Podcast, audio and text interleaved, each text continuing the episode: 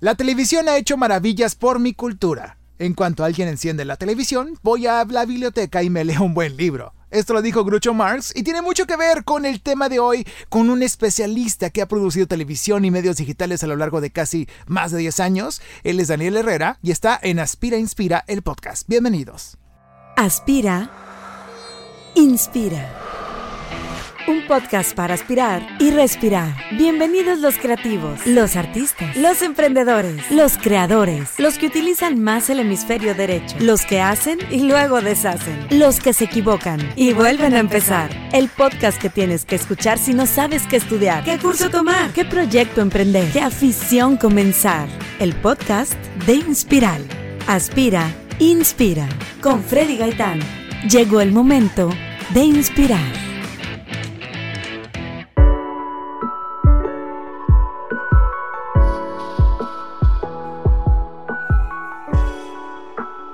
Así como lo escuchaste, está con nosotros mi querido amigo Daniel Herrera, amigo desde hace tiempo porque me lo he topado en montones de lugares y siempre que nos vemos platicamos muy padre y me da mucho gusto verlo y hoy no es la excepción, estamos con él presentes en esta cabina roja de Inspiral México. Estoy muy contento de que estés aquí amigo, bienvenido, ¿cómo te sientes? Amigo, muchas gracias por la invitación, la verdad es que cuando me escribiste, oye Dani, ¿qué estás haciendo? ¿Puedes venir? ¿No puedes venir?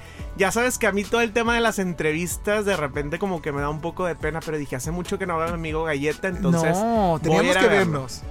Teníamos que vernos y tenías que contarnos un poquito de lo que has hecho, de lo que hiciste, porque yo te reconozco, reconozco tu trabajo, lo he visto en montones de, ocasiones y en muchas eh, formas que lo has presentado, desde, desde la televisión hasta también el mundo digital, ya sea detrás o enfrente de las cámaras, enfrente del celular, enfrente del micrófono. Y eso es lo que quiero que nos platiques hoy, porque mucha gente escucha este podcast, Dani, donde eh, pues la gente quiere aprender de alguien más acerca de su trabajo en la producción o en la locución o en la conducción o en el diseño. Es un producto totalmente para mercadólogos, comunicólogos, productores, gente artística. Y tú eres uno de ellos, eres un gran exponente.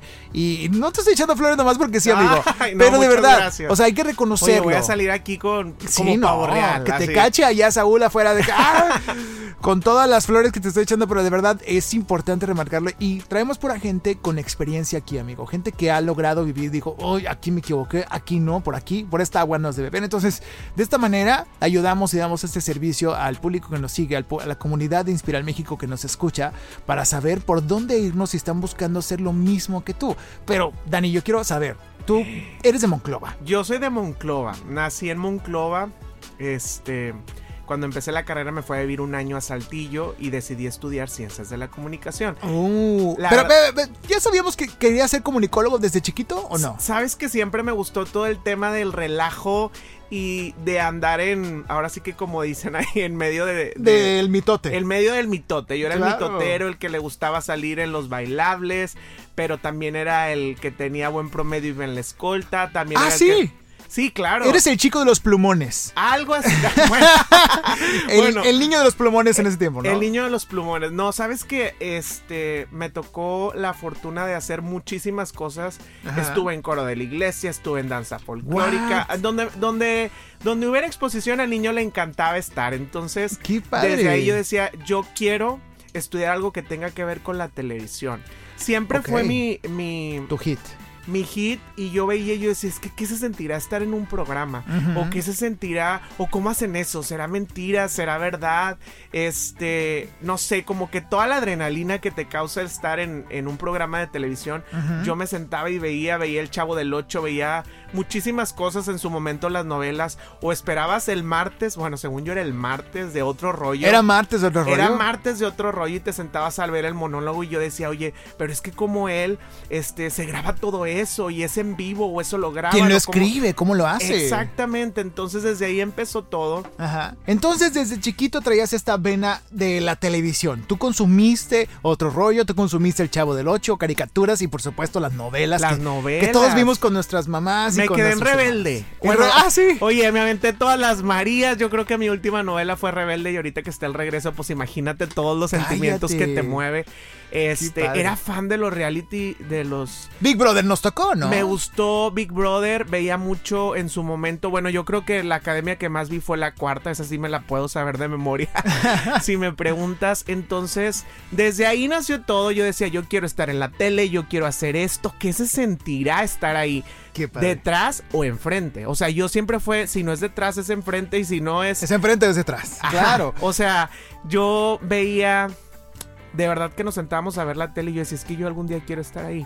¿Qué se sentirá estar en un estudio lleno de gente? ¿Qué se sentirá hacer un programa en vivo? ¿Qué se sentirá decir qué es lo que vas a hacer y que todas las demás personas lo hagan?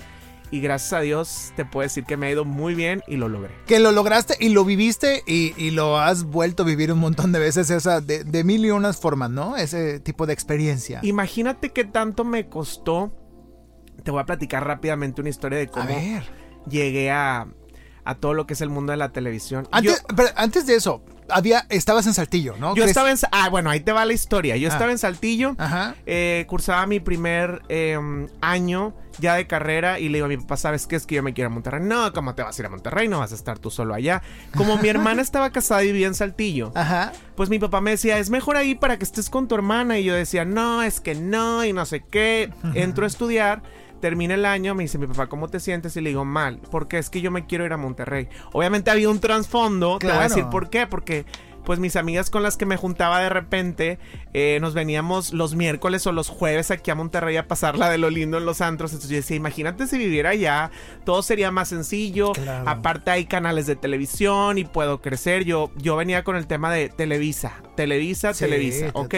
Entonces me dice mi papá, ¿sabes qué? ¿Te quieres cambiar? Cámbiate. Pero yo no voy a permitir que pierdas este pues lo que ya llevas avanzado porque es un gasto. A final de cuentas al inicio no estaba como que tan contento con la decisión que había tomado de estudiar comunicación porque es la típica pregunta, bueno, ¿y de qué vas a vivir? Entonces, este, nosotros tenemos un negocio ahí en Monclova y obviamente pues a lo mejor la, la idea original de mi papá era que... Heredar el negocio. Exactamente, y yo dije, no papá, yo quiero ser productor, ser conductor, ser algo, hacer algo en la televisión y lo voy a lograr. Entonces me vengo a Monterrey, fue todo un show. Me dicen, ¿sabes qué? Si te vas a ir, te vas a ir sin carro. No te voy a ayudar yo con nada de la universidad en cuanto a ve y checa tú y muévete tú y consigue tú. Lo que sí es que no vas a perder el año que yo ya pagué. Este, y chequen en, en qué universidad. Te revalidan. Exactamente. Entonces me empecé a mover. En el TEC no me revalidaban muchas cosas, en la UDEM tampoco, en la UNI menos. Dios. Entonces llegué a la UR y me revalidaban muchas materias y lo padre es que eran por tetras. Entonces me decían, tú acabas tu carrera dentro de tres, dentro de tres años. Y yo decía, oye, pues qué rápido, así aprovecho más el tiempo, salgo súper chiquito ya de licenciado y empiezo a, trabajar. Exactamente. Entonces llego a la universidad. Ajá. Este estaba por terminar mi carrera, me dicen, oye, pues tienes que, que, hacer tu servicio social y tienes que hacer tus prácticas. Y yo, ¿y qué es eso? No, pues fíjate que las prácticas esto y esto y esto. Y yo, ¿qué hago? Es que yo no conozco a nadie. ¿Qué te gusta? Es que yo quiero estar en los medios. O sea, yo quiero estar en los medios. Y un día, fíjate, saludos a mi amigo que tengo años que no lo veo. Se llama José Barquet. Estaba yo cenando. Bueno, no, no, no, no, no. Antes de eso. Ok, ok.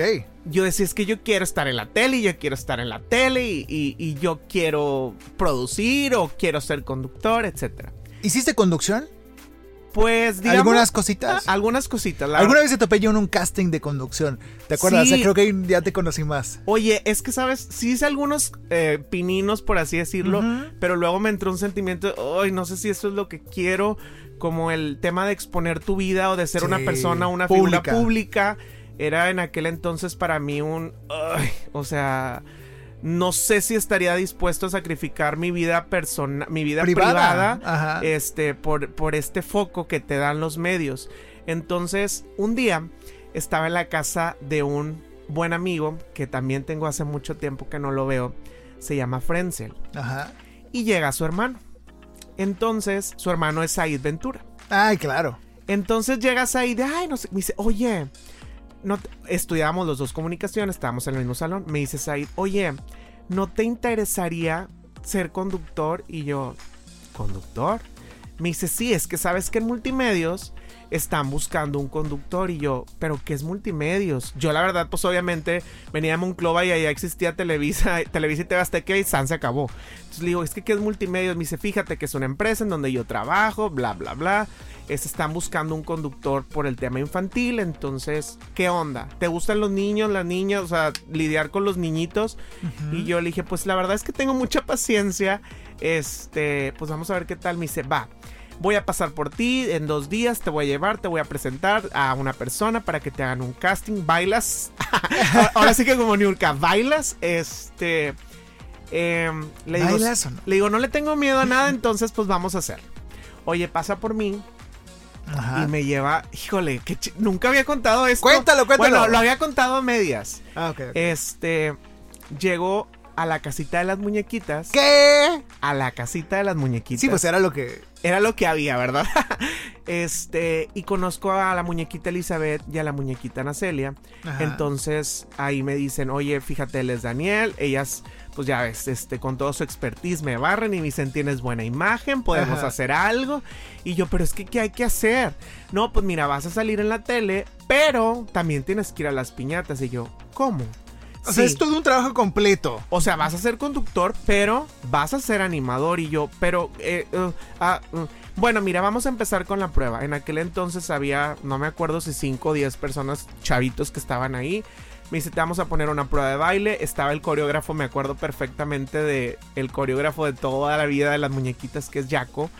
Este, Dani, te voy a poner estos bailes. Pero tú no creciste con las muñequitas. ¿O sí las viste? No, no, no, llegaba la Yo no señal. sabía ni que era multimedia. No que llegaba las multimedios allá tanto. O sea, Para mí era nuevo. Entonces, pues yo veía todo el. tú, el- pues, ¿qué, es, ¿qué onda con esto? yo, ¿Qué es que esto? son las muñequitas. Y luego, aparte, What? en mi mente decía de que, güey, es que si me preguntan en dónde trabajas o si voy a quedar aquí, ¿cómo voy a decir en las muñequitas? O sea, Deja tú eso, si te preguntan si puedes usar mallas. no, no, espérate. Eso, eso- es Ah, bueno, que ahorita no- no es- no amigo, es toda una historia. A ver, a Total, ver. me ponen la prueba. Este, a los dos días me dice Elizabeth, el lunes te presentas en el canal. Ajá. Vas a hacer esto y esto y esto. Ah, había dos días de grabación, la verdad no recuerdo cuáles. Yo iba.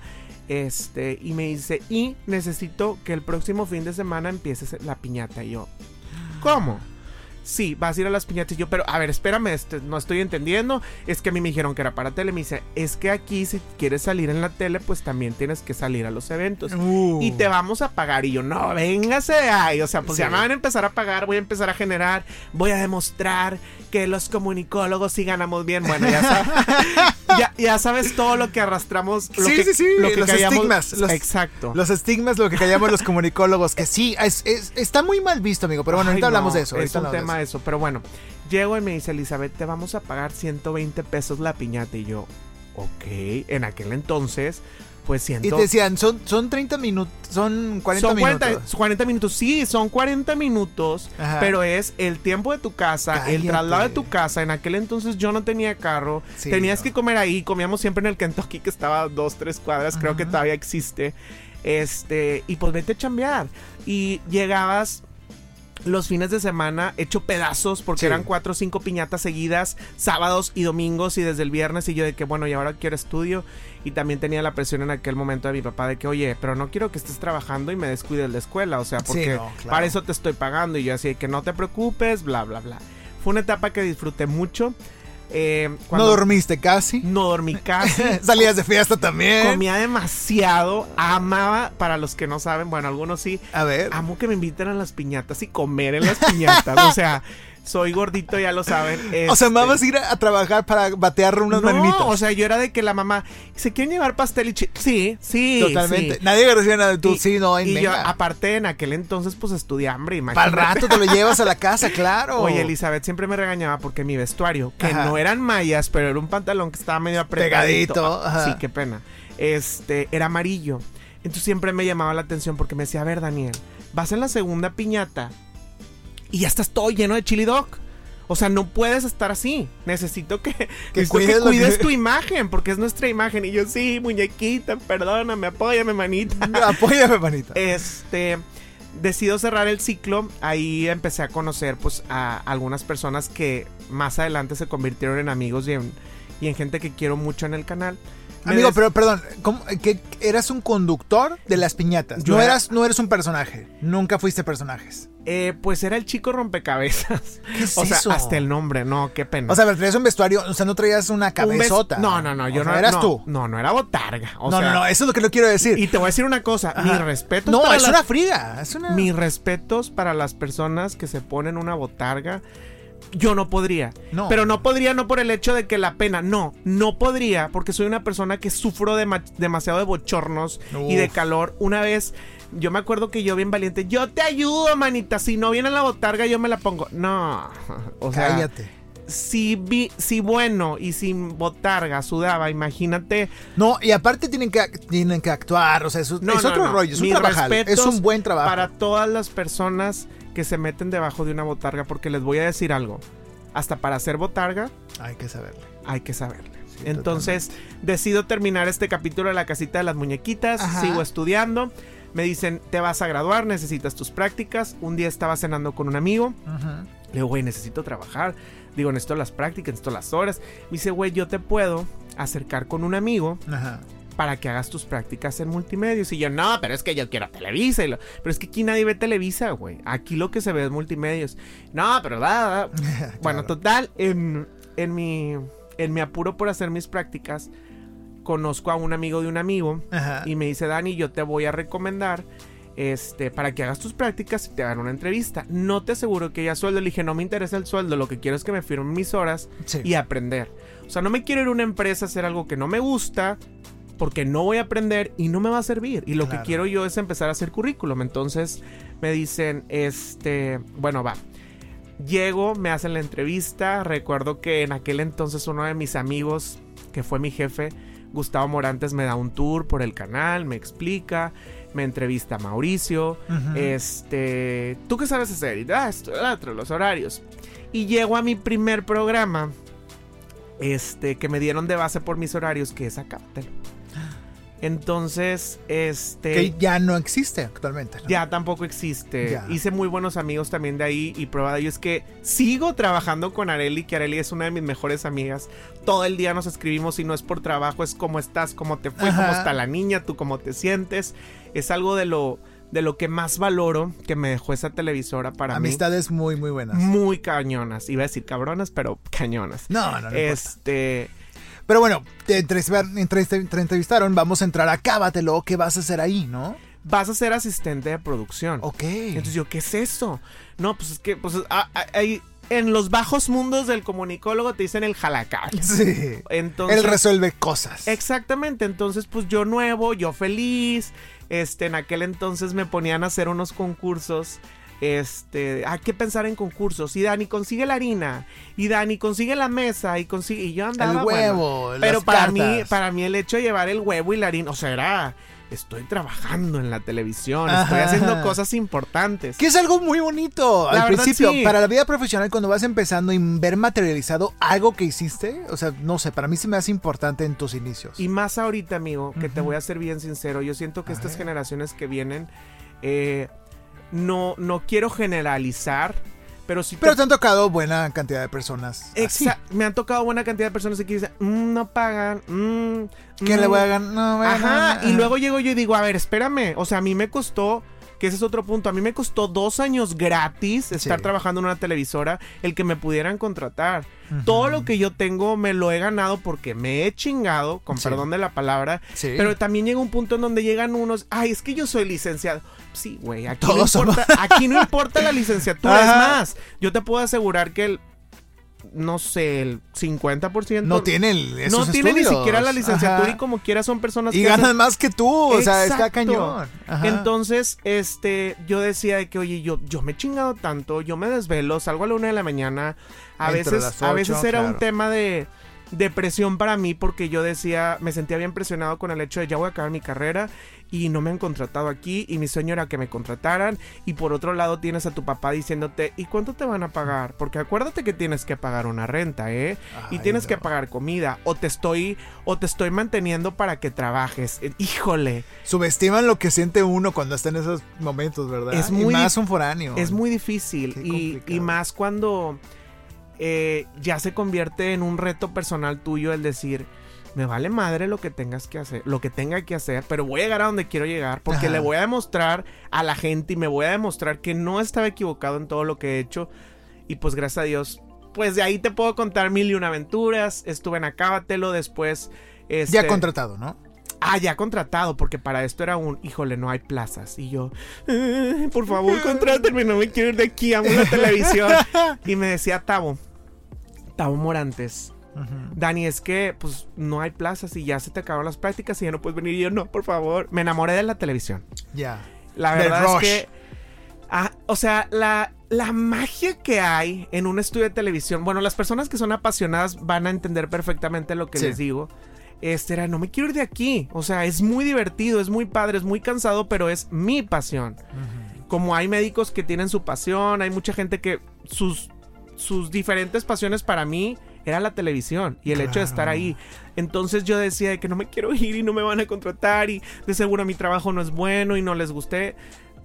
Vamos a ver si podemos hacer algo. Ok. Y me alargan mis prácticas por un año más. Oh. No, por, bueno, por un año más, pero a los seis meses me dicen, hay una plaza, te vamos a pagar. En aquel entonces, te estoy hablando de casi que 11, 12 años, Sí. me pagaban a mí 5 mil pesos al mes. Bueno, 4 mil 800, o sea...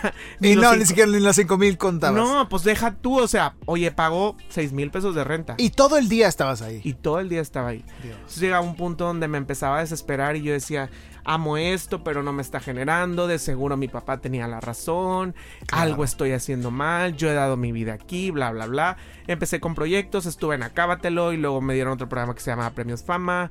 Este, ayudaba en todas las producciones de los programas nocturnos, le ayudaba con la barra nocturna también a mi jefe este, y al señor Ernesto Chavana. Después llega mi oportunidad de oro porque pues ya no iba a ser el niño de producción o el asistente Ajá. y me dan un proyecto que se llama Destardes.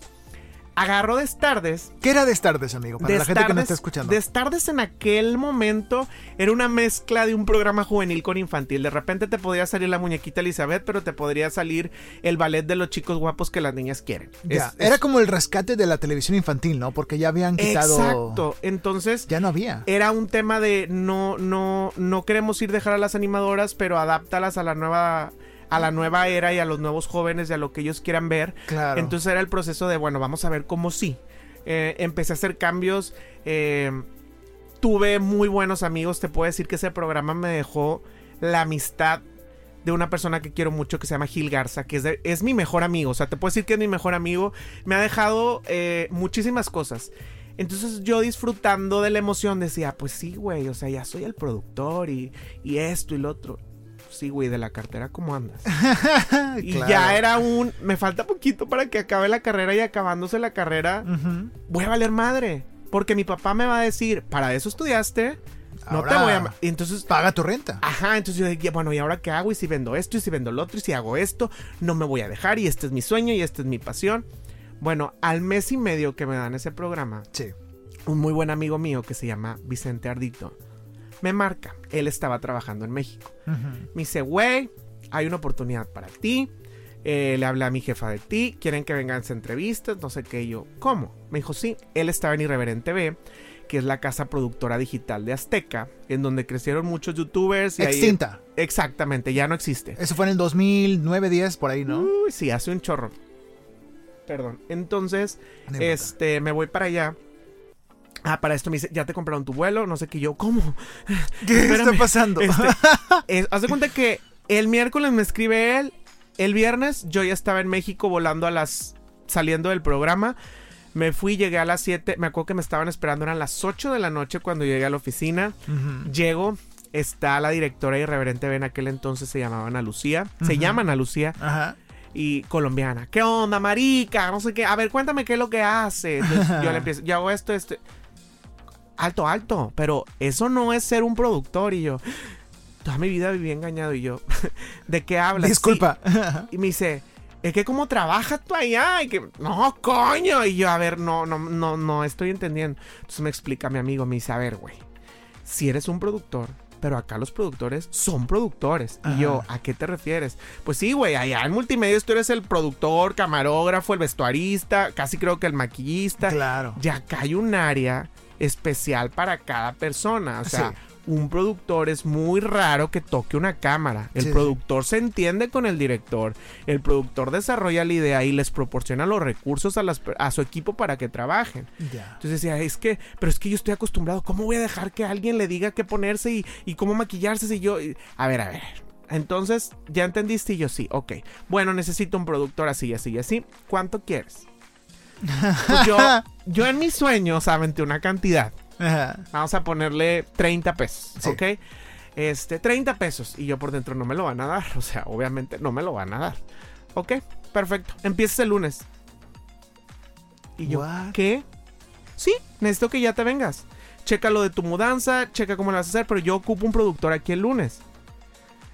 Bueno, el mundo se me derrumbó Sí, no. de- cambia. entre felicidad y sentimientos encontrados porque es, por una parte estoy en multimedios muy feliz con el programa que me acaban de dar, eh, teniendo a mi pareja de toda la vida Claro. y por otra parte es el sueño que tanto quisiste con el dinero que tanto quisiste. Digo, no era En mi- una ciudad muy eh, romántica para, este- para productores. Claro, ¿no? porque todo el mundo dice, yo quiero estar en, bueno, en, en mis tiempos y En no sé si ahorita, yo quiero irme a la Ciudad de México, o sea, Sí. ya está Televisa o TV Azteca. Estoy hablando de hace 10 años, ahorita Sí. las nuevas generaciones no sé en qué piensan. Ajá. Este, entonces yo decía, es mi sueño contra mi vida. Y yo así, pero mi sueño me va a hacer desprenderme de algo muy fuerte que yo traía arrastrando, que era el no vas a poder y no vas a vivir de eso. Entonces yo así, ¿qué hago? Llego, hablo con mi pareja y me dice, pues si te tienes que ir, dale. Y yo, ¿cómo les voy a decir en el canal que me voy a ir? Ujú. Llego, ¿saben qué? Este, se me presenta una oportunidad, me tengo que ir.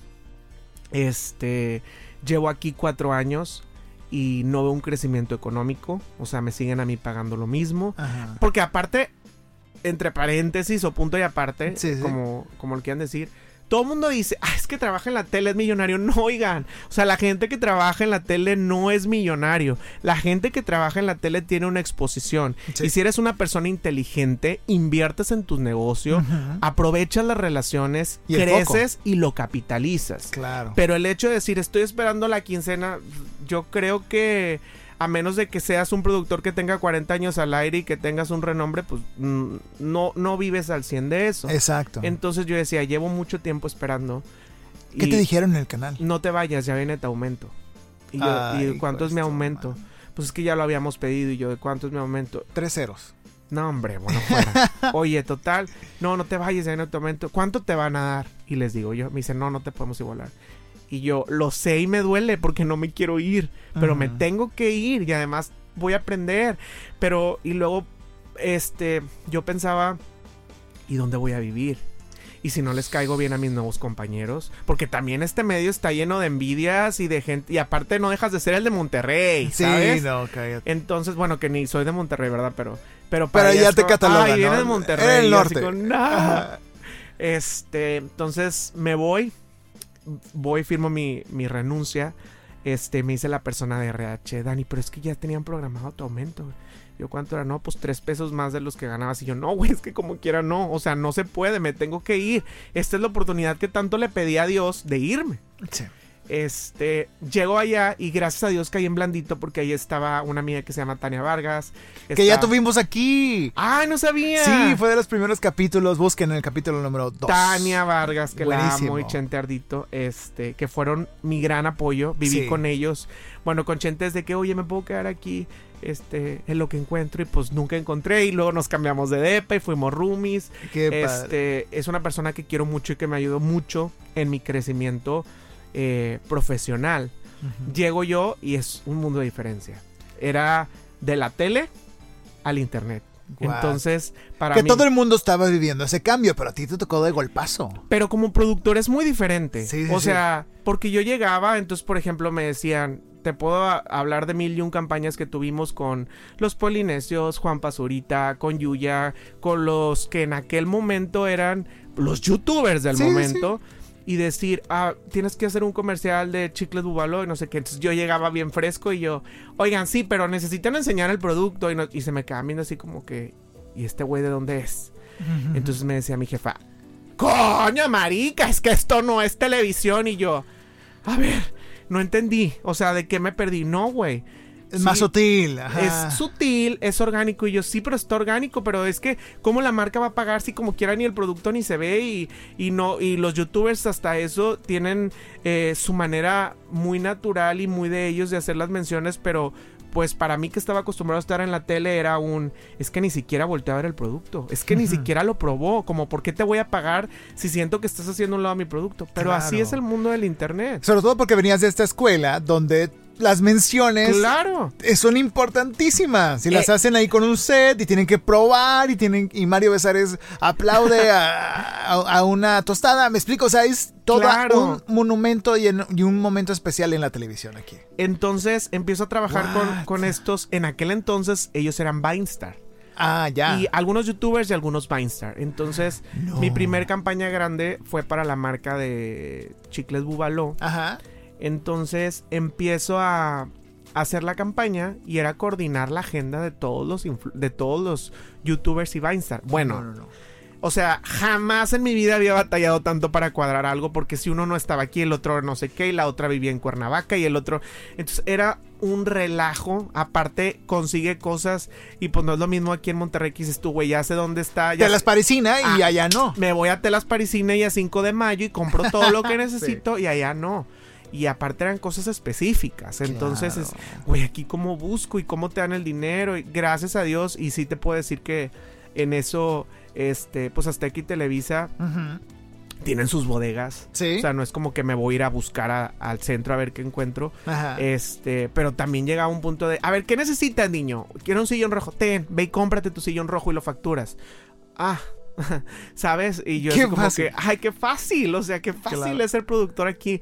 Entonces, este, hago la campaña, conozco muchos amigos allá, aprendo de todo lo que es la venta digital. En aquel entonces, pues tenía ahí como que mis numeritos en Twitter y luego también ahí mismo en, en- en mi propio trabajo me vendían. Ajá. Entonces yo decía, mira qué padre, o sea, me pagan y aparte me pagan y, y, y aparte hago carrera. y me decía un amigo que deberías abrir tu canal de YouTube y yo, no, güey, no, o sea, no puedo, no puedo y no, no, puedo, con la vida. no puedo con la vida.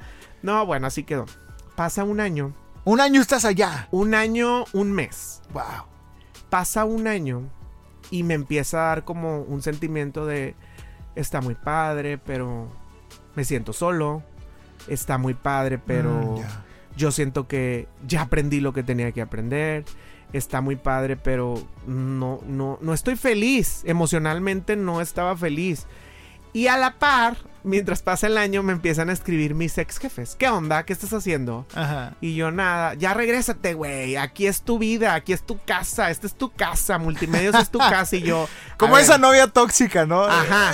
Y yo de que, güey, claro que me regreso, pero pues bríncale. Sí, Entonces, Saca la cartera. a ver, güey, total, se dan Ah, para esto yo era feliz porque allá sí había semanas de vacaciones. Wow. O sea, diciembre, olvídate. Allá trabajabas la primera semana y te desaparecías otras tres semanas y Qué nos vemos en enero, cosa que aquí jamás. Sí, sí, sí. Entonces, este. Regreso, no vengo unas vacaciones y platico con el que en aquel entonces era mi jefe y me dice, güey, ¿qué, qué quieres? Le quiero lana, güey. Ya esa pasioncita de la televisión y del niño El que glamour. llegó y del niño que llegó con sus gallinas y sus sueños, güey, sí. ya se fueron. Ya me fui a las grandes ligas, ya sé cómo se hace esto, ya sé tele y sé internet y ningún productor sabe tele e internet al 100%, es muy difícil que alguien lo sepa. ¿Qué onda? ¿Cuánto quieres? Pues mínimo igualame, güey.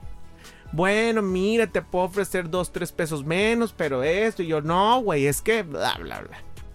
No me lo igualaron al 100, Ajá. este, pero me vendieron la idea de, güey, vas a tener un programa a la semana. Y yo, ok, ¿qué programa? Luego, luego te digo, va a ser un programa a la semana, güey. O sea, vas a ¿Qué trabajar. tanto puede ser? Claro. No, güey, cuando me entero. Total, ver, ¿qué, pro- ¿Qué programa era, güey? era el programa de Poncho. Ah, Poncho en domingo. Poncho en domingo. Entonces, No. Este, me regreso a México y yo, ¿qué hago? Si me quiero regresar, pero a la par empiezan los cambios en Azteca. Sí. La gente de ventas empieza a meterse un poquito con la gente de digital. Este, había muchas fricción en- en- entre el área de ventas y el área digital. Ajá. Eh, empiezan a correr a muchos de mis compañeros. Uh. Cambian a mi jefe mientras yo estaba de vacaciones quitan a mi jefa la que me dio la oportunidad y llega otro jefe.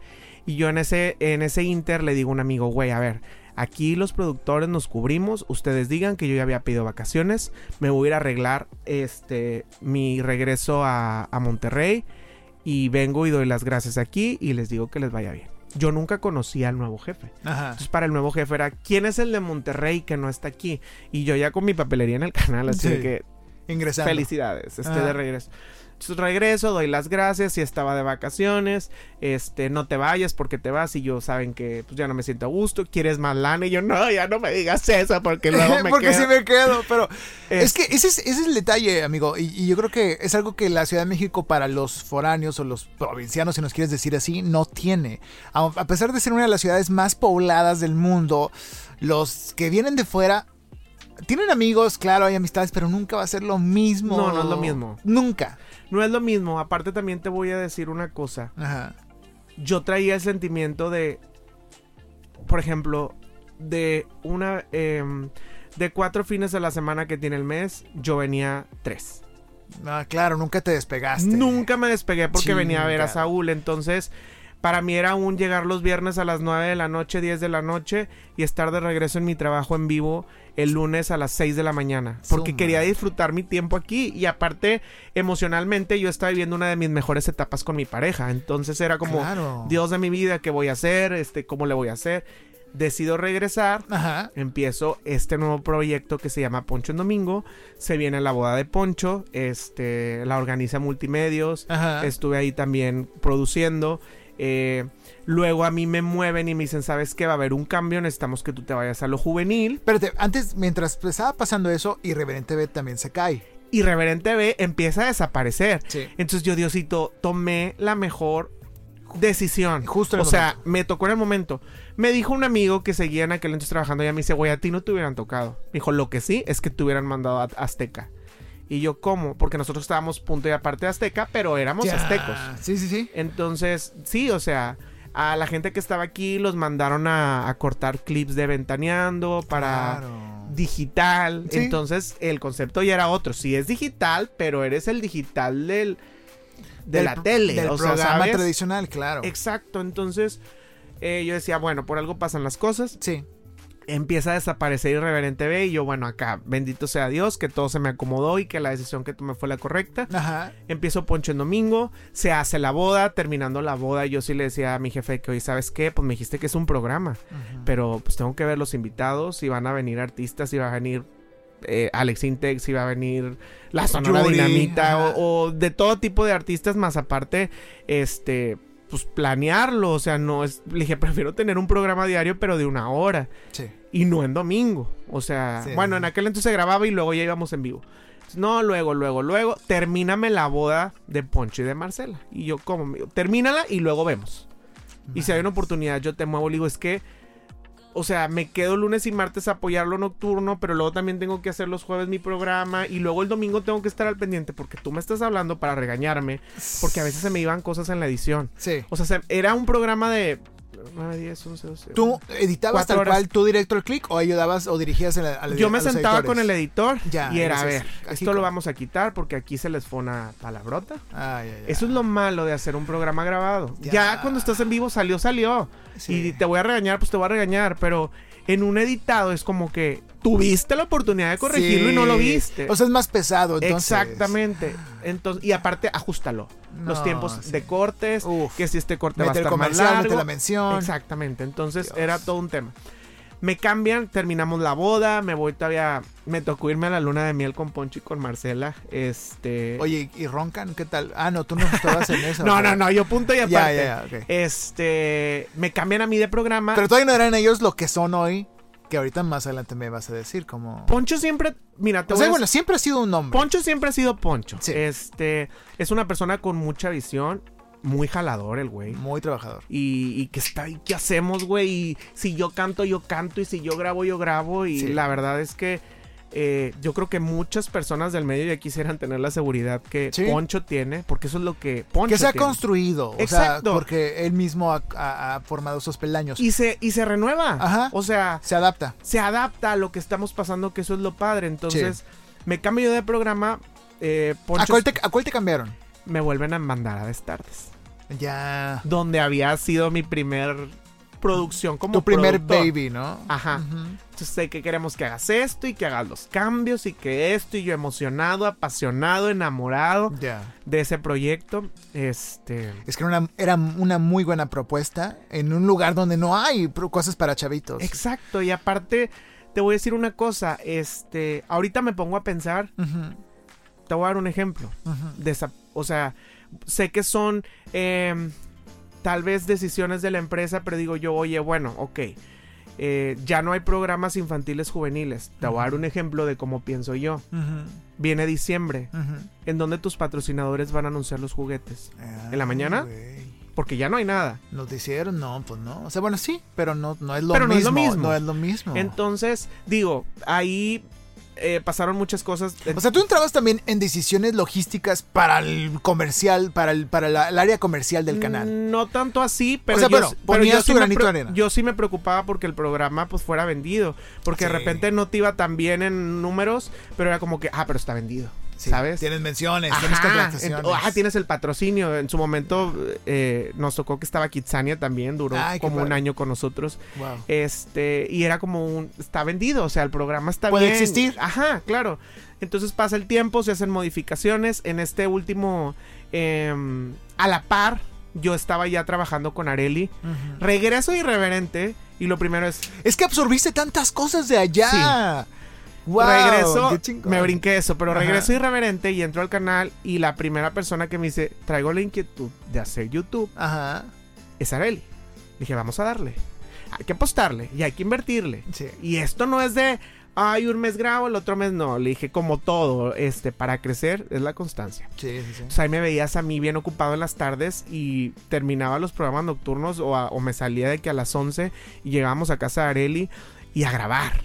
Ay, Que, a ver, que, bueno, vamos a grabar cocina. No, pero es que, que no, porque luego se nos va a quemar y luego si no nos sale. Bueno, no vamos a grabar peinados. Y, y- y- y han sido ocho años, un poquito, bueno, calculo siete, ocho años que Areli ha trabajado y por eso está en donde está.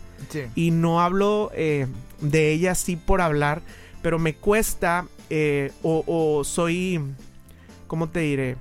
Eh, testigo Ajá. de todo el empeño y todo el esfuerzo que ella le pone a todo lo que hace, a todo lo que hace, por eso ella está donde está. Sí. Porque para, para alguien es muy fácil decir, ay no, pues es que tiene muchos seguidores. Pues sí, tiene muchos seguidores, pero tú no viste todo La lo que batallábamos grabando. Sí, sí, Y tú no viste todo lo que ella se desvelaba, porque en aquel entonces ella estudiaba, conducía y aparte grababa sus videoblogs.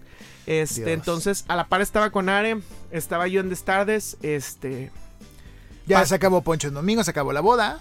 se acabó. Bueno, ellos siguieron, según yo, sí les dieron un programa el jueves y el domingo, Ah, ok. pero ya fue, ya cuando se acabó, ya fue cuando me movieron a mí. Ya. Entonces me dicen, ahora te, te necesitamos en lo juvenil. Y yo, encantado, esto es lo mío. O sea, lo juvenil y lo infantil, para mí, pues es lo mío. Tengo escuela. Exacto, entonces empiezo con ese proyecto. Bueno, eh, le sigo con ese proyecto, hago los cambios que me piden, nos empieza a ir, gracias a Dios, bien. Empiezo a quitar y a poner personas dentro del programa, empiezan a crecer los niños en números, etcétera. Tú Es- empezaste a introducir en la tele local bloggers e influencers, tengo entendido. Ajá. Y yo fui de los primeros, y de esto sí te lo voy a presumir, que empezó a meter en la televisión TikTok. Eso es lo en que aquel entonces, es lo que te digo, ajá. en aquel entonces era, ay, se me olvidó el nombre. Eh, Era mu- mu- Musical.ly. Mu- Creo ajá, que se dice así, no sé. Musical.ly, ajá. Ajá, entonces yo lo metía y me decían, pero es que ¿por qué le estás dando publicidad a, A una, plataforma que claro. yo... ¿Por qué, güey? Porque los, Los niños están metidos eso, ahí, claro. Y los niños de ahorita ya no ven tele como antes porque les sueltas un iPad y se ponen a ver la gallinita pintadita o. Peppa Pig o el payaso Blim Blim, no sé cómo se diga. Y Entonces, yo necesito agarrar lo que está de moda en las redes sociales y depositarlo en la televisión para que esto realmente volteen y digan, ay, güey, estos están, estos están, se están fusionando. Entonces, lo empiezo a hacer, empezamos a tener invitados youtubers, yo también agarré mi agenda de Sí. irreverente y yo, a ver, ¿a quién vamos a invitar? Porque nomás me daban para el vuelo y para los hoteles, entonces, este, pues decía, bueno, ¿a quién invitamos? Y nos traemos a esto, les hablaba a mis amigos que todavía no están allá, vénganse, este, pues un fin de semana y nos Claro, vemos y... y te paseo, claro. Entonces empecé a agarrar mis contactos Qué a, padre. a la par. En aquel entonces también tenía un negocio eh, de artículos promocionales para Mm, sí. bodas y todo, todo ese tema. Entonces yo llegaba a un punto donde me empezaba a saturar y yo decía, güey, no puedo. O sea, me levanto y me pongo a hacer los, los temas de Eventica, se llamaba el negocio. Ajá. Este, Ya no está ahorita. no, ya, digamos que decimos, ahí siguen las redes sociales, pero la verdad es que ya no lo movemos. Este, decimos pararlo porque ninguno de las tres personas que estábamos metidas era nuestra prioridad. O Ya. sea, para nosotros era como el extra, ¿sabes? Sí, sí, sí. Algo que puedas manejar, se puedan acomodar. Exacto, entonces, este, pasa el tiempo y yo empiezo como que, pues me empieza a ir bien. Este, empiezo a agarrar trabajos, empiezo a apoyar también a, a Saúl con el tema de su marca, es diseñador de vestidos de noche. Ok.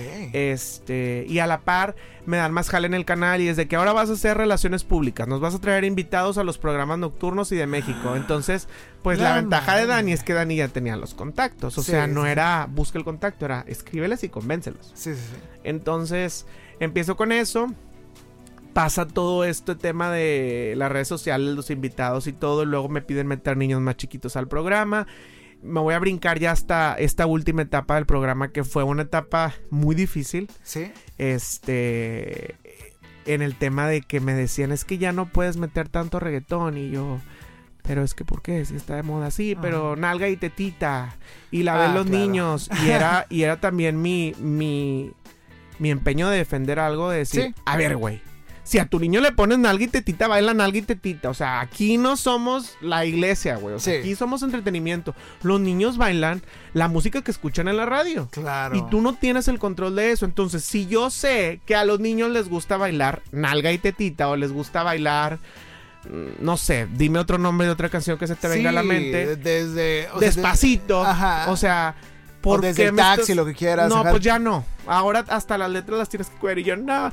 Y ahora vas a meter niños este de 5 a 8 años y vas a correr a los que tengan más edad y yo No. y, y la gente no lo sabe, pero trabajar con niños chiquitos es muy complicado. Ok. Complicado ¿por qué? Porque sí, los niños te van a hacer caso, pero Sí. atrás está el papá. El papá que dice que su niño es la estrella, Hijo que su niño es el mejor. Y no puedes hacer llorar al niño, porque si lo haces llorar, eres un maldito. Entonces, era como una presión. Y luego, aparte, por otro lado, eran los que ya tenían mucho tiempo conmigo de Dani, nos vas a correr. Y yo, no, espérenme, déjenme ver cómo le hago. Pero es que, y entre que enséñales a Y luego los jefes también convencerlos de la actualidad. Es un problemón. Es- por todos lados. Es un problema muy cañón. Yo, por ejemplo, cuando, cuando eh, deci- yo decido meterlo del tema de TikTok a tele, Ajá. al mes me acuerdo perfectamente que en otros programas eh, ¿Lo empiezan a hacer? lo meten. En Hoy lo meten. En Venga ¿Sí? la Alegría lo meten. Pero Yo nadie decía- más lo estaba haciendo Yo en decía, México. yo lo hacía aquí. Claro. O sea, y a mí no me apoyan y cómo es posible que esto sí. No, sí, pero X. Entonces, este, pasa todo este show. eh, me dan anillo. Yee. Ah, este. Pero bueno, no, espérate. me Pero. ¿cuándo llegó eh, Keeping Up? Bueno, Keeping Up llega. Para toda la gente que está escuchando esto, Keeping Up con los de Nigris es el reality show de Poncho de Nigris y de toda la familia Mistral, de Nigris. Que es un pese a quien le pese, Aquí a quien no le guste, mucho, a quien no le guste, quien le guste, es un ícono porque rompió récords en views, Claro. es un es un reality show, por así decirlo, Y en modo digital que es- existe y es el más un visto. plus, que a la gente les gustan las canciones de Poncho. Exacto. y van y lo ven. critica, de critica. A, personas. a mí no me gusta su contenido, pero reconozco lo que hace el pero, señor. pero es un ejemplo. Yo ¿Me les explico? puedo decir, a mí me tocaba llegar a.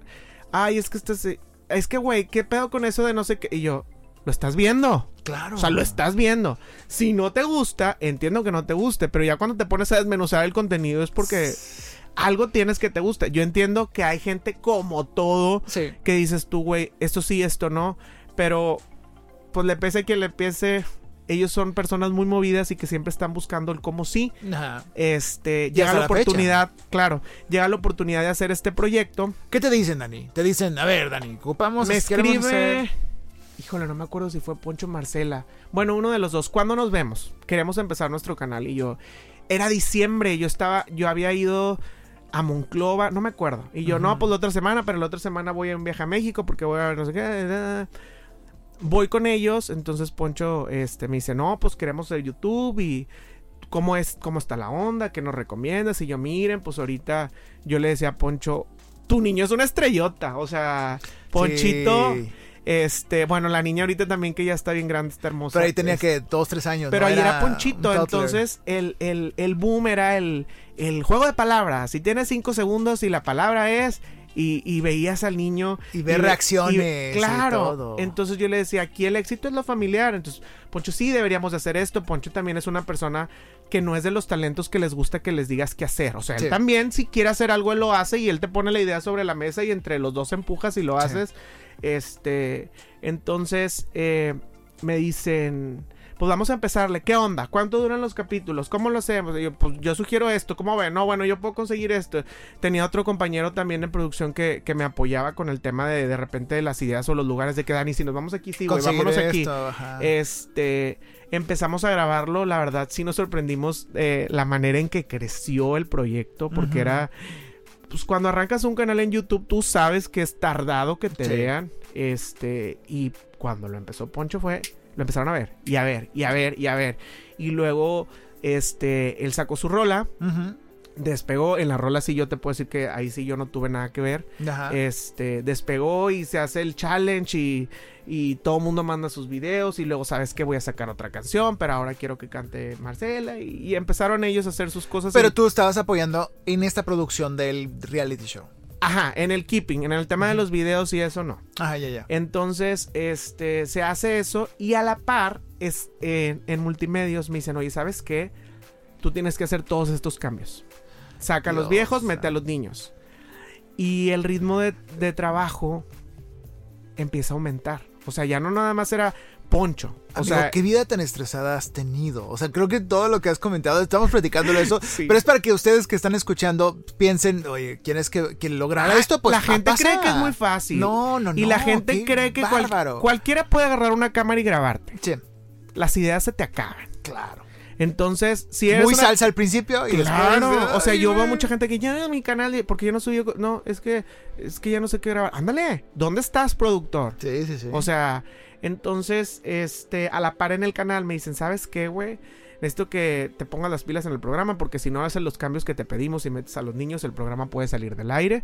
Necesitamos niños chiquitos y, ah, ah, y haz los casting y quiero ver casting aquí, quiero ver no sé qué, y quiero ver la pantalla llena de niños. Pero por el otro lado tenía pendientes de grabar a Areli, pero por el otro lado tenía pendientes de agendar un día para grabar con Poncho y con Marcela, entonces, y luego Eventica. Y Eventica. Y luego Saúl. y luego Saúl. Que también hay que darle shampoo de cariño y, y Claro. es tu, tu vida. Entonces, llega un punto donde llego y está uno de mis jefes y me dice, a ver, güey. Yo veo Ajá. que te encanta hacer mucho lo del tema digital, pero pues aquí hacemos tele. Entonces yo, ajá. Yo no te estoy diciendo que dejes a nadie, Ajá. pero necesito tu atención al 100% en el canal. O dime, güey. O sea, porque para saber si te interesa lo de afuera, lo de afuera, o si el canal, el canal, pero pues si no queremos tener problemas ni que se estén saliendo en horarios que no son. Y yo decía, a ver, güey, yo por dentro sí me encabroné en ese momento. Decía, no, ma no mames, perdón. Sí. No mames, te cumplo con todo, güey. Me voy de aquí a la una de la mañana, lunes y martes también. Y al A día ver, siguiente estoy a las 8. A las pues 7. nada, a las ocho no, llegaba Bueno. la, la verdad es que tú- ahí sí, ahí sí, Ajá. a las 12 al mediodía. Ajá. Fresco con mi comida, pero no mames.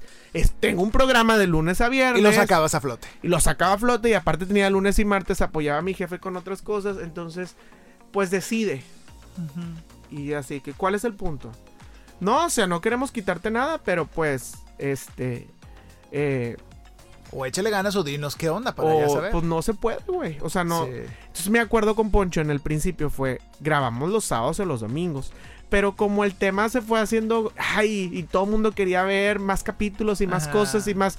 Dani, ¿sabes qué? Hay que grabar entre semana, güey, porque es un ejemplo. Este lugar no abren los fines de semana. Entonces, entonces yo, bueno, yo puedo, pero puedo, des- puedo grabar después de las 5. Entonces, no, sí, bueno, acá te esperamos. Eh, Entonces ya se me empezaban a cruzar ahí las cosas. Híjole. Tomé la decisión, Te saliste del proyecto. me salí del proyecto. Ajá. Este, Poncho se quedó todavía con, con, con el editor que en su momento metí dentro del Sí. proyecto, que es buenísimo.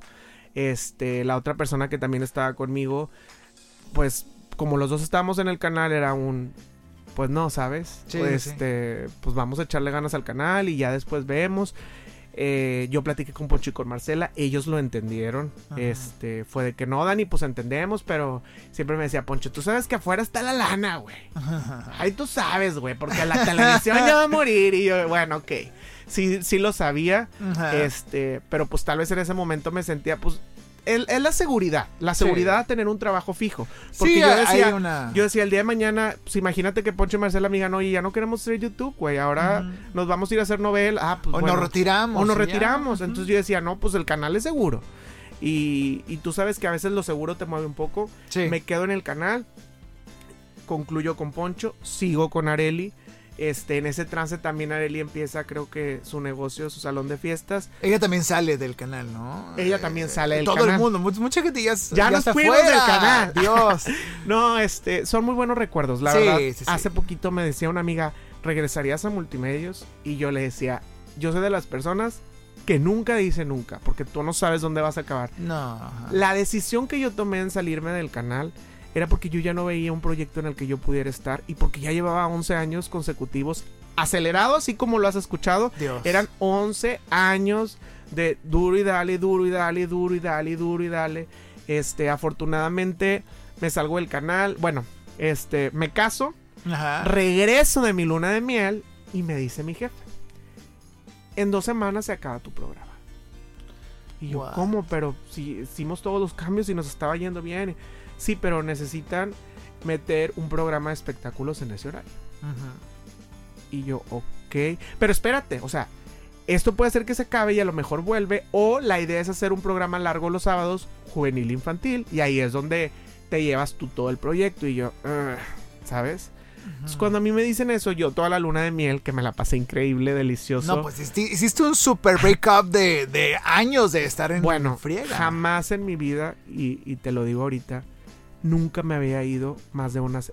Es No. más, nunca me había ido una semana completa de vacaciones, así te lo pongo. De tus labores, de nada. No, o me iba de vacaciones, pedía jueves, viernes, sábado, domingo, regresaba el lunes. El, finecito, pero que, que te acabas mal como que. y Saúl volteaba y me decía, ya por favor puedes dejar el celular. Y yo así de, es que están en el grupo poniendo que si esto, que si lo otro. Deja Entonces, trabajar, claro. Para mí fue un, me voy a ir de luna de miel y me voy a ir tres semanas. Y si quieren, porque esto no lo voy a volver a vivir. Entonces de que no, pero tú sabes por el momento. Y yo, no, te apoyamos, dale. Les dejé la primera semana armada, luego otra compañera productora mía se hizo cargo del programa, todo estaba muy bien y pues, fue una decisión de un día a otro, de queremos moverlo y yo, ok, lo entiendo. Y yo la luna de miel pensaba, es que ya no quiero volver.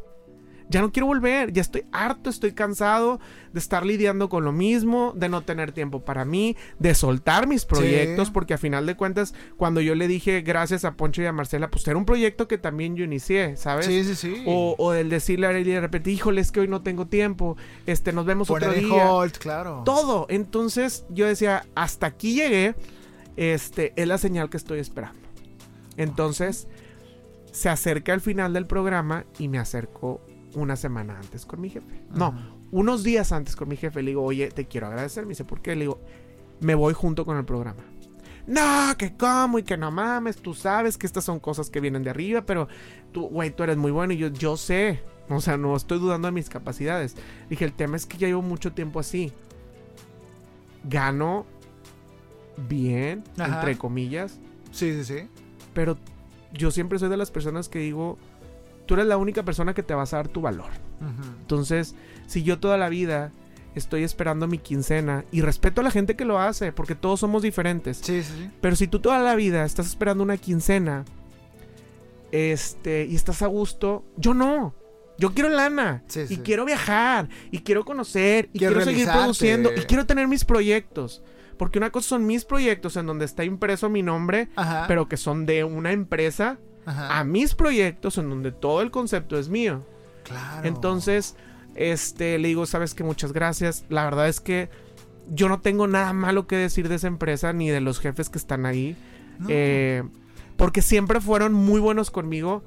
eh, en el aspecto de no, Dani, todavía sigo hablando con ellos y ven a visitarnos. Y, y, y aparte me dio a mis mejores amigos. Y me- Claro. me, dio algo que no lo cambiaría por nada, que es el aprendizaje. A mí me encanta cuando tú, o también hemos tenido aquí a, a Tania, por supuesto, a, a, Viri Velázquez y a Berno Rodríguez y Ah, más gente que ha estado. Los quiero mucho. Todos concuerdan, obviamente, pues hay una- es una relación difícil, con, como cualquier trabajo, ¿no? Hay No días sabes- que estás cansado, hay días que estás hasta la madre, pero aman y todos agradecen haber formado parte, ¿no? Te lo juro que pagaría por tener un video mío días antes cuando iba a la oficina de mi jefe y luego me regresaba de que ya le voy a decir, no, no le voy a decir, no, le voy a decir, no, no, pero es que el canal y lo es que ¿qué voy a hacer después del canal y es que toda mi vida me veía aquí, pero, pero ya estoy aburrido, pero ya me quiero ir, pero Ajá. o sea, fue una semana donde cuando yo le dije yo sentí así como como que te soban la espalda y te quitan todos los dolores. Una semana sin ir al baño y luego. Exacto. Dios Entonces, santo. este me dice, "No, mira, espérate." Duré dos semanas más literal sin hacer nada. Bueno, nada porque pues ya no estaba el programa, pero Pero pues pendientes. ayudaba en lo que se podía ahí. Entonces yo le decía, "Mira, no va a haber algo para mí. Este, no quiero hacerles perder su tiempo ni mi tiempo. Les agradezco mucho. Si el día de mañana Sale les algo. interesa y, y hay algún proyecto nuevo, o si ustedes me pueden acomodar, yo siempre fui de del YouTube. O sea, de, cuando yo regresé, de hecho, yo, yo le dije a- al que en la que entonces era mi jefe, a ver, güey, este el pedo está así, así, así, vengo de México. No, güey, o sea, el internet no vende. Por- Y yo, güey, vengo de allá y esto es lo que está. No, pero aquí no, güey. Entonces, yo les, les puse una idea muy buena, pero pues que para ellos no era redituable. Y yo decía, bueno, pues sí, para. ¿Por qué te la tengo que ofrecer a ti si la puedo hacer yo, güey? O sea, Exacto. entonces llegó un punto donde dije, bueno, ya, doy las gracias, quedó bien. Salí súper bien con la empresa. Qué buena onda. Este, después me entero que a las dos semanas, oye, la maldición de irreverente se repitió en multimedios. No, no, no. Este, a las dos semanas empiezan a. con el recorte también. Sí, por sí, todo el sí. tema del COVID. Se viene el ¿No COVID. serás tú el de la maldición entonces? Yo soy el de la maldición. Me salgo y Híjole. algo pasa. Nada, no se crean. Sí, no. Este, entonces, eh, pues ya, eh, empecé a hacer mis propias cosas. Ya ahorita es lo que haces. Tú sigues produciendo contenido. Yo sigo produciendo, de repente me hablan para comerciales, estrategias de marca, guiones, también ahorita con todo el tema de los influencers, pues yo sigo a la par trabajando con Areli, ahorita estoy trabajando con una niña nueva que ya se convirtió también en una muy buena amiga mía que se llama Priscila, que también es una niña que le gusta el fashion y está creciendo y le digo esto es por aquí o por acá, dale tranquila, no te me aceleres. Claro. Este, apoyando a Saúl con su marca, gracias a Dios. Eh, Narcisa Severa, que es una marca de vestidos, ha crecido demasiado. Claro. es por- No, mi esposa, de, de hecho, el vestido del- de mi esposa, de la una des- de la despedida soltera, Ajá. fue de ahí. O sea, no sabía. sí, y te paso, Saúl, se portó muy padre. Gracias a Dios Búsquelo. le ha ido muy bien. Contraten a Saúl. Sí.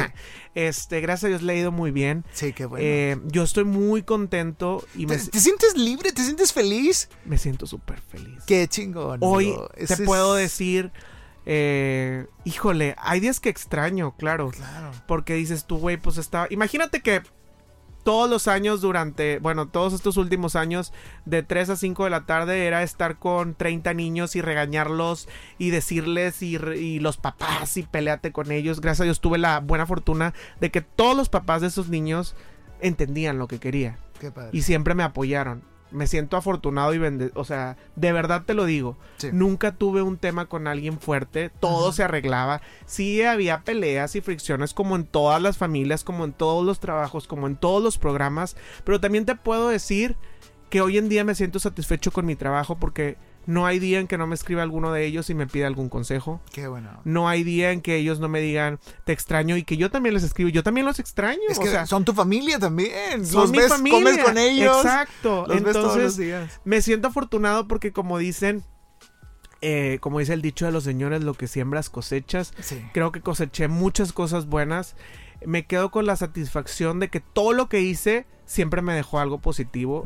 Tanto amigos como aprendizaje. Yo veo compañeros eh, que, que, no sé, de repente les gana el éxito, el...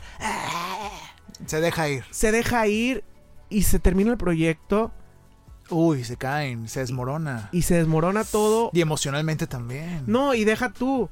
Te diste cuenta que, que- que te la viviste tan preocupado por esto y por lo otro, que lo único que te llevas es el aprendizaje Sí. y el disfrutar a las personas que están a tu alrededor. Porque sí. se- para mi fortuna, tuve la suerte de hacer muy buenos amigos. Y esos amigos los hice dentro de ese programa. Entonces, eh, ahora te puedo decir que estoy feliz.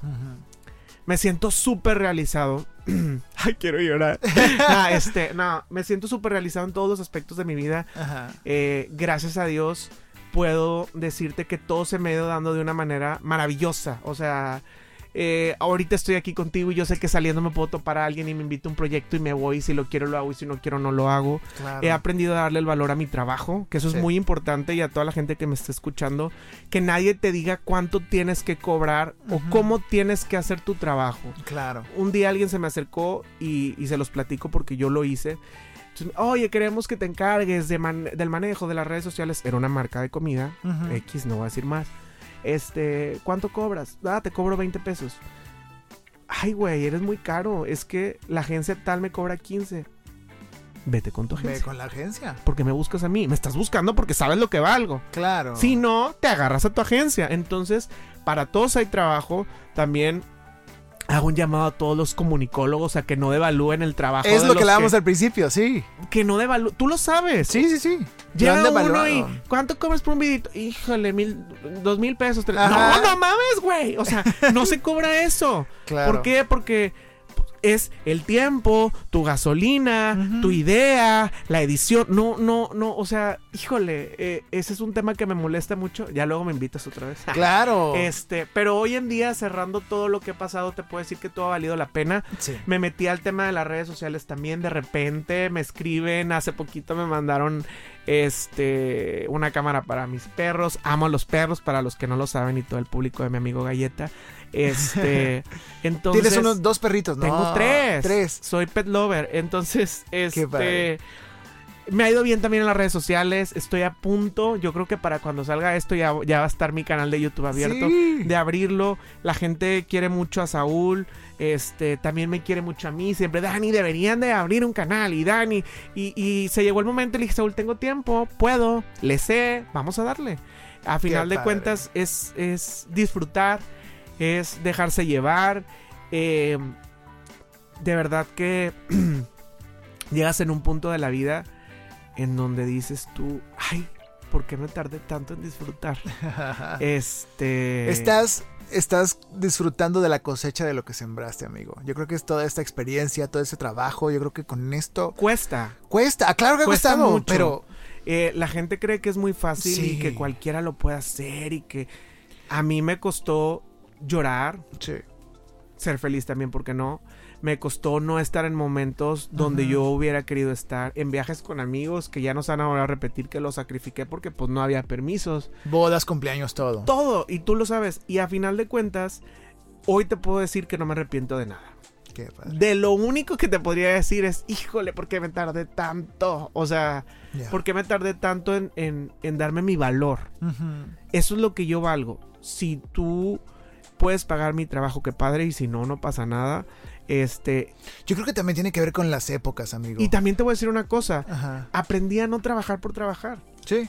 A disfrutarlo. Claro, o sea, ha habido eh, quien se acerque y les agradezco mucho el hecho de que me contemplen en sus proyectos o que quieran que yo les esté haciendo algo. y, Oye, güey, vente a jalar conmigo y mira. Y la sinceridad, porque a veces mucho, mucha gente con- confunde eh, la sinceridad con lo mamón. Sí, claro. Me ha hecho que me quite muchos problemas. Porque antes yo dije, como le digo que no, bueno, mejor le voy a inventar. No, no, no le voy a inventar nada.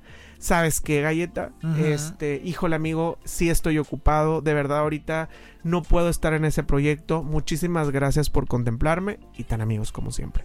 Y te lo juro que es mejor a estar diciendo Sí, puedo una sarta de ah, mentiras. claro, no te interesa el proyecto. Sí, no sí, te sí. interesa el proyecto, di que no. Wow. No es malo decir que no. Eso también lo he aprendido ahorita. Ya ahorita si me marcan y me... No, si no quiero, no lo voy a hacer. ¿Por qué? Porque aprendí a darle el valor a mi trabajo y eso es algo que todos debemos de aprender a hacer. Claro. Amigo, creo que Ah, nos estás dejando tantas cosas. eh, para toda la gente que está escuchando esto, yo creo que es importante anotar muchos de esos aprendizajes muy valiosos para un productor multiplataformas como tú, que has cambiado, has crecido, has llorado y has sido parte de Todo. este cambio de análogo a digital y de manera impresionante. Yo te agradezco mucho que hayas estado en este No, episodio, gracias amigo. a ti, amigo. No será el último, ojalá que en otra ocasión. Luego, mira. en unos años ya- más Ya, se me digas, ocurrió es algo. otra cosa. Hacemos un programa en una salita. Claro. Debatimos temas. Oye, lo nuevo, ¿no? Sí, no. Casi no, has- no ha sido visto. Casi ¿no? nadie lo ha hecho. O hacemos otro podcast, como que casi no hay, ¿no? No, me- Está cañón. me amigo, encanta, de Qué verdad. bueno que pudiste estar aquí. Te agradezco a ti la invitación. Me da mucho gusto verte. Este, Igualmente. sabes que cuentas conmigo. Igualmente. De verdad está fregoncísimo aquí donde estás, tu estudio y todo. Mucha gente me decía. ¿por qué tú no pones una agencia, un estudio? Y yo les digo, es que ¿saben qué? Siento que para eso hay que meterle mucho tiempo y mucho empeño y veo que lo haces tú. Ah, gracias, amigo. Y de verdad, mis respetos. Y mis respetos también para tu chamba. que, eh, eh, ahí, ahí todos hacemos al final lo mismo y yo siento, o sea, me gusta mucho tu chamba, lo que has hecho, por eso te lo dije. Yo te vi, vi cuando estabas haciendo Keeping Up y dije, qué padre el proyecto, está divertido de hacer. Sí. Y las ideas y todo, yo soy fan de esa gente, de estas personas que, que piensan y crean porque me, me- aspiro a hacer lo mismo, ¿no? Entonces, me encanta y te felicito por todo tu trabajo, por todo lo que has logrado y te agradezco mucho que hayas venido a esta invitación, a esta Muchas gracias amigo. a ti, amigo. ¿Dónde te seguimos en redes sociales? Ay, síganme en mi Instagram y suscríbanse a mi canal de YouTube que ya pronto lo voy a abrir. En Instagram estás como arroba Daniel. Arroba Daniel Herrera RDZ. Ok. Este, ay, TikTok estoy intentando moverle, amigo. Es que estas generaciones de los niños que bailan no se llevan no conmigo. alcanzas. Estabas haciendo hoy apenas uno y ya mañana está No, otro. hombre, no, digo, me pongo a trabajar o me pongo a jugar. Entonces, este, ahí síganme en Instagram y ahí pueden ver noticias Y mías. en YouTube, ahí va a estar el canal. Y en YouTube también. Busquen como Daniel y Saúl. Ahorita, bueno, ya espero que ahorita haya contenido Ajá. para cuando salga esto al aire. Sí. Este, dejen un comentario si lo vieron por aquí. Y pues ya saben, muchísimas gracias por escucharme. Espero que les sirva de algo y gracias a ti de nuevo por la invitación. Gracias, mi querido Daniel Herrera. Síganlo para que estén al pendiente de todos sus contenidos. Y con esto terminamos este episodio de Aspira Inspira. Recuerda, puedes seguirnos a través de redes sociales, a través de nuestro Instagram, arroba Inspiral, y a través de nuestro Facebook de Inspiral México, para que estés al pendiente de todas las novedades que estamos subiendo para ti en nuestras plataformas. Yo soy Freddy Gaitán. Nos escuchamos en un próximo episodio de Aspira Inspira, el podcast. Hasta la próxima. Acabas de terminar un episodio más del podcast Aspira, Inspira, el podcast para creativos, para creativos o de los que quieren serlo. Escucha los demás episodios en Spotify y Apple Podcast. Esta es una producción de Freddy Gaitán en Inspiral México. Visita www.inspiral.com.mx.